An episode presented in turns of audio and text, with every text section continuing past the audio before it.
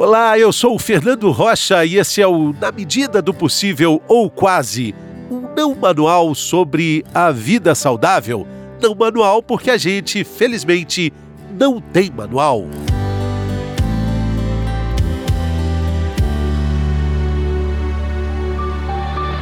Como tomar café sem açúcar? Bom, como o próprio título explica, esse episódio não é para quem já consegue apreciar o café da forma em que veio ao mundo, puro, com todas as suas notas amargas e plenas. Esse episódio, na verdade, é para você que, assim como eu, ainda não evoluiu suficientemente o paladar para abandonar o açúcar ou adoçante do cafezinho de sempre.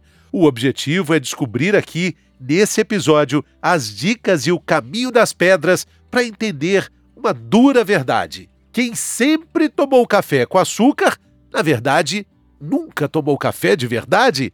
Quem participa conosco nesse episódio é o nutricionista Fabrício Ribeiro. Seja bem-vindo. Tudo bem, Fabrício? Muito obrigado. Boa tarde, Fernando. Que assunto bacana, hein? Vamos falar sobre café sem açúcar, que é um assunto super bacana. Vamos e você, lá. você tá tomando seu cafezinho aí? Sem açúcar, hein? Eu, eu, ah, claro. Nem ia perguntar. Bom, é o seguinte: é, por onde começar? É, qual é o primeiro passo para a gente é, mudar esse, esse jeito de tomar café? Esse hábito mesmo, eu diria hábito. que é um hábito. Basicamente, o primeiro passo é um passo simples. Eu costumo dizer para todo mundo que assim, ó, retirar o açúcar do café leva cinco dias. Por que, que leva cinco dias? É um passo que, assim, não existe uma forma, digamos, agradável, né, que eu falo para todo mundo. O primeiro passo é realmente retirar. E o que, que vai acontecer? O primeiro dia a gente vai ter uma sensação super estranha. O sabor vai ser muito diferente. De repente, você vai começar a perceber a diferença entre os cafés, eventualmente, dos locais onde você toma. Isso é muito legal. Vai começar a ficar um pouco menos pior a partir do terceiro dia, é o que eu comento para todo mundo. O primeiro dia vai ser bastante esquisito, o segundo dia vai ser, às vezes, até pior. É no terceiro dia que a gente começa a ver, principalmente assim, o sabor real do café. O que você falou na abertura é perfeito, é onde a gente realmente conhece o sabor das notas do café, tudo aquilo que o café realmente tem para oferecer. E eu falo, costumo dizer que o desafio dos cinco dias dá super certo, porque se você conseguir persistir por cinco dias com consistência, sem adoçar o café, você não adoça mais. Então, os primeiros dias são os dias mais difíceis. A partir do quinto dia, se você adoçar, você vai sentir mais, assim, vai ser mais estranho você tomar é, esse café adoçado do que eventualmente você utilizar sem o açúcar. Que interessante. Agora, é, faz diferença entre o adoçante e o açúcar? Ou seja, quem toma café com adoçante está um pouquinho mais evoluído? Na verdade, assim, não. Porque não. qual que é o ponto? Não, qual que é o ponto? Quando a gente usa adoçante, o que, que a gente está fazendo? É, quando a gente compara com, com açúcar propriamente dito, é muito melhor porque o adoçante não tem caloria, né? Mas para a gente falar do melhor ou do pior, o que, que é muito importante? É a gente avaliar qual que é o objetivo na verdade, da gente retirar o açúcar do café. É o que eu gosto de falar para todo mundo. O objetivo não é simplesmente para participar daquela turma, né? Porque virou praticamente uma turma de quem toma o café sem açúcar é, hoje em dia, né? Como eu disse, esse, esse, pessoal é mais evoluído. É, ou você pertence ou você não pertence. É basicamente isso. hoje né? hoje, hoje o... tem até um, um constrangimento, tem até um constrangimento, né? Fala assim, e você, o cafezinho? A, a, a pessoa é com açúcar? É, exatamente, sim, sim, exatamente. Você responde com vergonha. Mas qual que é o principal objetivo? O principal objetivo, na verdade, é a gente tratar o paladar, né? Doutrinar para que a gente não busque o sabor doce a todo momento. Então, em consultório é muito comum as pessoas perguntarem: "Poxa, como que eu faço para melhorar a minha vontade de doce? Eu tenho uma vontade de doce a todo momento". Na verdade, o café sem açúcar é o primeiro passo para essa melhora do doce. Por quê? A gente está muito habituado porque a gente busca o sabor doce a todo tempo e a gente esquece, na verdade, do sabor natural que os alimentos têm. Porque a partir do momento que a gente adicionou o açúcar, um exemplo, seja qualquer que seja a bebida, um suco, né, um chá, a gente está tirando o sabor original da bebida e, na verdade, a gente está buscando o quê? A gente está buscando aquela nossa uh, ansiedade pelo sabor doce. Então, o que em consultório a gente faz, qual o grande objetivo né, de retirar o açúcar do café em primeiro lugar, é cuidar do paladar fazer com que as pessoas, um exemplo, deixem o açúcar para o que é realmente doce, para um bolo, para uma torta, para um evento, sabe, para um doce de verdade. E aí, onde a gente consegue retirar a gente vai começando a habituar, a gente vai começando a basicamente estruturar uma alimentação onde a gente mantém os alimentos na sua melhor essência. Porque, Fabrício, é, tem pessoas que tomam suco de laranja, que já é absurdamente Calórico. doce, tem um índice glicêmico altíssimo, altíssimo. e ainda põe açúcar. Perfeito, perfeito. É exatamente isso. E ali a gente vai se perdendo um pouquinho. Em primeiro lugar, pela questão calórica, igual você mesmo explicou, mas em segundo, pelo, pela perda ali do paladar mesmo, né? A gente vai se cada vez habituando mais. Foi aí que nasceu toda essa história que o açúcar é viciante. Não é que o açúcar é viciante, é que na verdade a gente vai acostumando com o sabor doce em tudo e cada vez mais com esse hábito enraizado no dia a dia, o que, que a gente busca? A gente vai buscando por, na verdade, outras coisas similares. Então, o primeiro passo, eu acho que é muito legal, o café ele tem se tornado assim, basicamente uma porta de entrada para essa para esse cuidado com o paladar nosso, né? Em segundo lugar, foi o que eu te falei, que é perfeito, né? A gente é. começa a perceber, principalmente, a diferença de um café de um restaurante para o outro. Um tipo de café, a marca do café. O tipo de café, a marca do café perfeito. Tá. Porque aí a gente vai entendendo o sabor real. Fabrício, então a sua dica é um choque de gestão. É começar começando. Eu já começar ouvi. começando. Eu já ouvi algumas receitas tipo, ah, coloca então uma canela, coloca um chocolatezinho. Você não é na raça. Não, Começa hoje, tira não. cinco Pode utilizar dias. numa boa, desde que todos esses, uh, digamos, todas essas estratégias que a gente for utilizar uh, para melhorar o processo, a gente não adicione nada que seja doce também. Por exemplo, a canela é excelente, porque ela traz um sabor diferente. Tenho muitas pessoas que utilizam baunilha, também fica fantástico. Então você acaba retirando o açúcar e adiciona algum outro tipo de ingrediente ou componente que vai melhorar né, o sabor, não tem problema algum. Desde que esse ingrediente a mais não tenha açúcar, não seja sim, doce. Sim, sim. Né, não dá para pôr a balinha de goma, por exemplo, Exatamente. numa xícara de café. por isso que o adoçante, ele acaba não ajudando tanto. O, o adoçante, ele auxilia no processo da retirada da caloria, que é ótimo né? Mas para o processo de retirada do açúcar, para que essa pessoa acostume um pouquinho mais de utilizar o café sem açúcar, acaba não funcionando porque a gente está reforçando mais uma vez ali o paladar doce. Agora, é cinco dias assim, dessa forma, e no quinto acontece a mágica. Não é que acontece a mágica, no quinto a gente acostuma. E aí o que, que acontece? Se você adoçar a partir do quinto dia, você começa a perceber o quanto que o açúcar mascara o sabor do café. Tenho assim, ó, são inúmeras histórias bacanas que as pessoas viram depois dos cinco dias e me falam assim: olha, eu não tomava isso daqui. Não é possível, isso daqui não é café. Então, o hábito, a retirada, ela é difícil por esse paladar que está muito habituado, que está muito acostumado.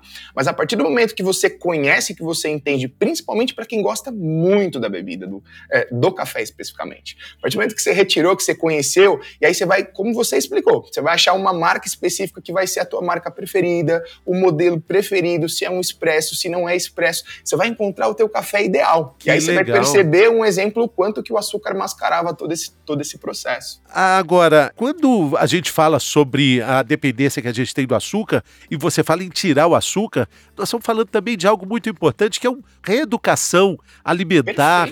O, o açúcar que sai do café, ele pode sair também do chá, pode sair também é, do, suco. Do, do, suco, do suco e do açúcar embarcado na vida de todo dia, que é uma quantidade muito além da recomendada, né?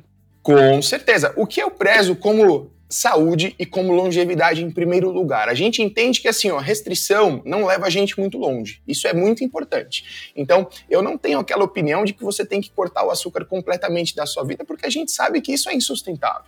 Né? Vai chegar uma festa de um amigo, uma festa de alguém que a gente gosta, que eventualmente vai ter um bolo, vai ter um doce, que essa é a vida adulta, né? Essa, essa é a nossa vida. Além de ser saudável, praticar atividade física, vai ter um de outro que a gente vai ter esse hábito de maneira esporádica, que vai ser uma exceção à regra. Então, o que eu falo para todo mundo é assim: ó, a gente tem que deixar o açúcar para o momento do açúcar. Igual eu falei, que é para o bolo, que é para um doce, que é para uma sobremesa. Todos os locais onde a gente puder retirar e consumir a bebida na sua essência, um chá na sua essência, e hoje em dia a gente está falando de uma engenharia alimentar, assim, super, super avançada. Então hoje a gente tem chás sem açúcar, sem caloria nenhuma, sem sódio, que são deliciosos. Então é diferente de, poxa, há 10, 15 anos atrás, quando eu comecei na nutrição, um exemplo, que alimentos uh, ou bebidas que não tinham açúcar eram horríveis de sabor. Então, hoje em dia é muito mais fácil. Agora, quando o café tá ali puro, aquele chamado café corajoso, que vem ele uhum. sozinho, né? Ele enfrenta ali, aí tudo bem, você vai adaptando, vai descobrindo, vira um apreciador de um café mais gourmetizado. Uhum. Mas, mas e o café com leite? E o café com pão? É mais difícil tirar o açúcar desse cafezinho que tá ali na companhia do leite, aquele cafezinho com aquele pãozinho crocante com manteiga. combina mais, não combina? Como, não, que é bom demais, vamos falar a verdade, né? é... né? Mas na verdade é aí onde eu entro. Assim, para mim, ao meu ver, não muda nada. Porque um exemplo, você pode manter o seu hábito sem problema algum. Um exemplo, você usa esse café sem adoçar, coloca o leite, não tem problema nenhum. Aí o que, que a gente faz? Pode utilizar um leite semi-desnatado, não precisa ser um leite desnatado, que ele fica um pouco mais sem sabor. Né? Se eventualmente você tiver no processo e tiver mais dificuldade, começa adoçando um pouquinho. Mas, assim, ó, de verdade, são cinco dias. Faz o desafio. Cinco, São dias. cinco dias. Muito legal. É, isso, é, isso é impressionante. Agora, tem outra grande dúvida com relação também ao número de cafézinhos, hum. cafezinhos que a gente deveria tomar por dia? Perfeito, perfeito.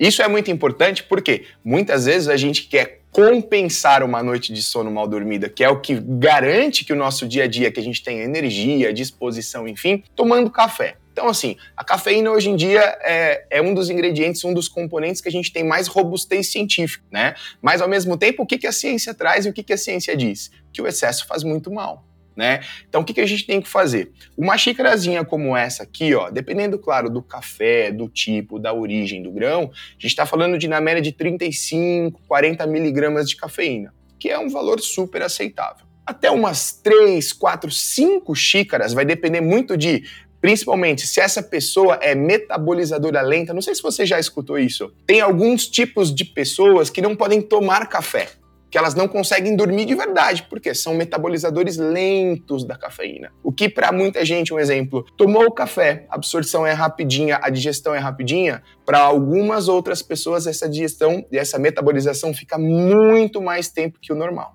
Então assim, ó, é o que eu falo para todo mundo na nutrição não existe uma é, não existe uma receitinha de bolo, onde o exemplo, olha, todas as pessoas podem consumir por dia de uma maneira segura entre quatro ou cinco xícaras, por exemplo. Vai variar muito, principalmente se essa pessoa é uma metabolizadora lenta ou rápida. E aí uma forma muito simples de descobrir isso é se a pessoa tomar uma xícara que seja e passar o dia inteiro se sentindo um pouco mais agitada, sentir um pouquinho de taquicardia, já é assim, já é um bom sinal que você pode ser um metabolizador diferente. Sinal de alerta, alerta um sinal ligado. de alerta. Tá? Alerta ligado. Mas assim, em suma, de quatro ali, mais ou menos três, quatro é um número super bacana, porque se a gente for imaginar, qual que é o hábito do brasileiro? É pela manhã, certo? A partir do momento que inicia o dia, cafezinho. Almoçou? Cafezinho, certo? O pós-almoço é super comum. Geralmente num lanche da tarde, para quem gosta, e no jantar a gente vai evitar. Por quê? Qual que é o ideal? Até seis horas antes do horário que a gente vai dormir, o ideal é que a gente não consuma cafeína, para que não atrapalhe na qualidade do nosso sono fizemos uma conta aí de três, quatro três. cafés. É, e assim, chegamos tomando uma média super boa. bem, sem, sem, sem extrapolar. Agora, tem muita gente que tem o hábito de deixar a garrafinha ao lado e passa o dia inteiro consumindo. Então imagina assim, ó, caloricamente falando, pensando também em um processo de emagrecimento, se esse café estiver adoçado, tiver açúcar também, além de, claro, ter esse excesso de cafeína, o que, que indiretamente vai estar acontecendo? Você vai ter um estímulo de café e do açúcar perdurando pelo seu dia inteiro. Pode atrapalhar bastante. Então, as pessoas me falam assim, ó, poxa, mas será que um cafezinho com açúcar vai me fazer engordar? Claro que não. Se for um cafezinho de verdade, com pouco açúcar ali, é isso que vai mudar o teu jogo? Claro que não. Agora, geralmente as pessoas que consomem o café com açúcar, elas acabam não tomando só um.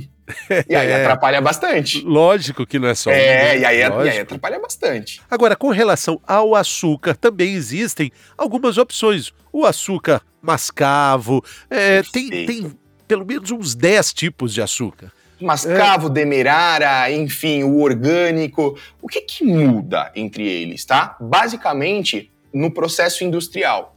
Alguns vão ter um processo um pouquinho menos industrializado, vão ser menos processados do que os outros. Agora, quando a gente fala na questão do pico glicêmico, né, que é muito importante, na verdade é muito similar. Então, você simplesmente efetivar uma troca de um açúcar branco comum por um açúcar orgânico, um exemplo, vai mudar o teu jogo dentro de um, de um processo de emagrecimento, um exemplo? Não vai. Tá? Vai, você vai ter sim uma alimentação mais saudável, mais natural, menos industrializada em si, mas esse pico glicêmico, que é o que a gente tanto fala em relação ao açúcar, vai acontecer de qualquer forma, seja ele um açúcar de coco, um açúcar, qualquer tipo de açúcar, né? Então, Pode ser, ele vai, ele vai ter uma, uma origem mais saudável, com certeza. Mas a questão que é, tanto a gente busca, que é o pico glicêmico, vai acontecer de qualquer maneira. Para querer, né, para mudar de fato esse hábito, é preciso tomar uma atitude mais assertiva e até mesmo radical, como a gente está vendo aqui. Né? Não adianta ir minimizando, ah, mas agora é o mascavo, agora é outro açúcar. Exatamente. O que eu acredito é assim: a gente não precisa ser radical, a gente precisa equilibrar. Então, um exemplo, para quem gosta de bolo, perfeito, consuma. Você pode consumir um bolo com um café sem açúcar, por exemplo. Eu queria te perguntar: a gente está falando de cafeína também. É, tem algum tipo de café que tenha mais ou menos cafeína? Claro que tem o tem. descafeinado, é, mas aquele famoso de coador, o expresso. E para começar essa aventura do café sem açúcar, tem algum tipo de café que seja mais recomendado? Na verdade, não tem um que seja mais recomendado. O que você. Uh, assim, uma dúvida muito importante: tem uma diferença grande, sim, da quantidade de cafeína, por exemplo, de um café expresso e de um café feito no coador. É diferente, sim, tá? Agora, se a pessoa que vai começar o processo de retirada do açúcar, um exemplo, aí a gente vai trabalhar pelo paladar, porque não existe um, digamos, uma opção melhor. Existe a opção que, para o paladar daquela pessoa especificamente, ela topa mais fácil. Um exemplo, eu gosto muito dos dois tipos, seja ele expresso ou não. Mas um exemplo, eu prefiro mais o expresso. Então, se eu prefiro mais o expresso, eu vou começar o processo de retirada utilizando o expresso numa boa. Qual tem mais cafeína? O, o decoador. O, o de. Porque ele fica mais tempo em contato com a água também. Ah, essa é a diferença. Essa é a diferença também. O de, o de Equador tem mais cafeína. Então, o assim, tem menos. O que a gente está entendendo aqui é que uma pessoa que toma café sem açúcar, café com açúcar, quando chega ali, a pessoa fala assim: que cápsula você quer? Aí tem uma dourada, tem uma prateada, tem uma rosa, tem uma esverdeada. Para essa, para quem, como eu, tomo café com adoçante, realmente tanto faz. Tanto faz perfeito.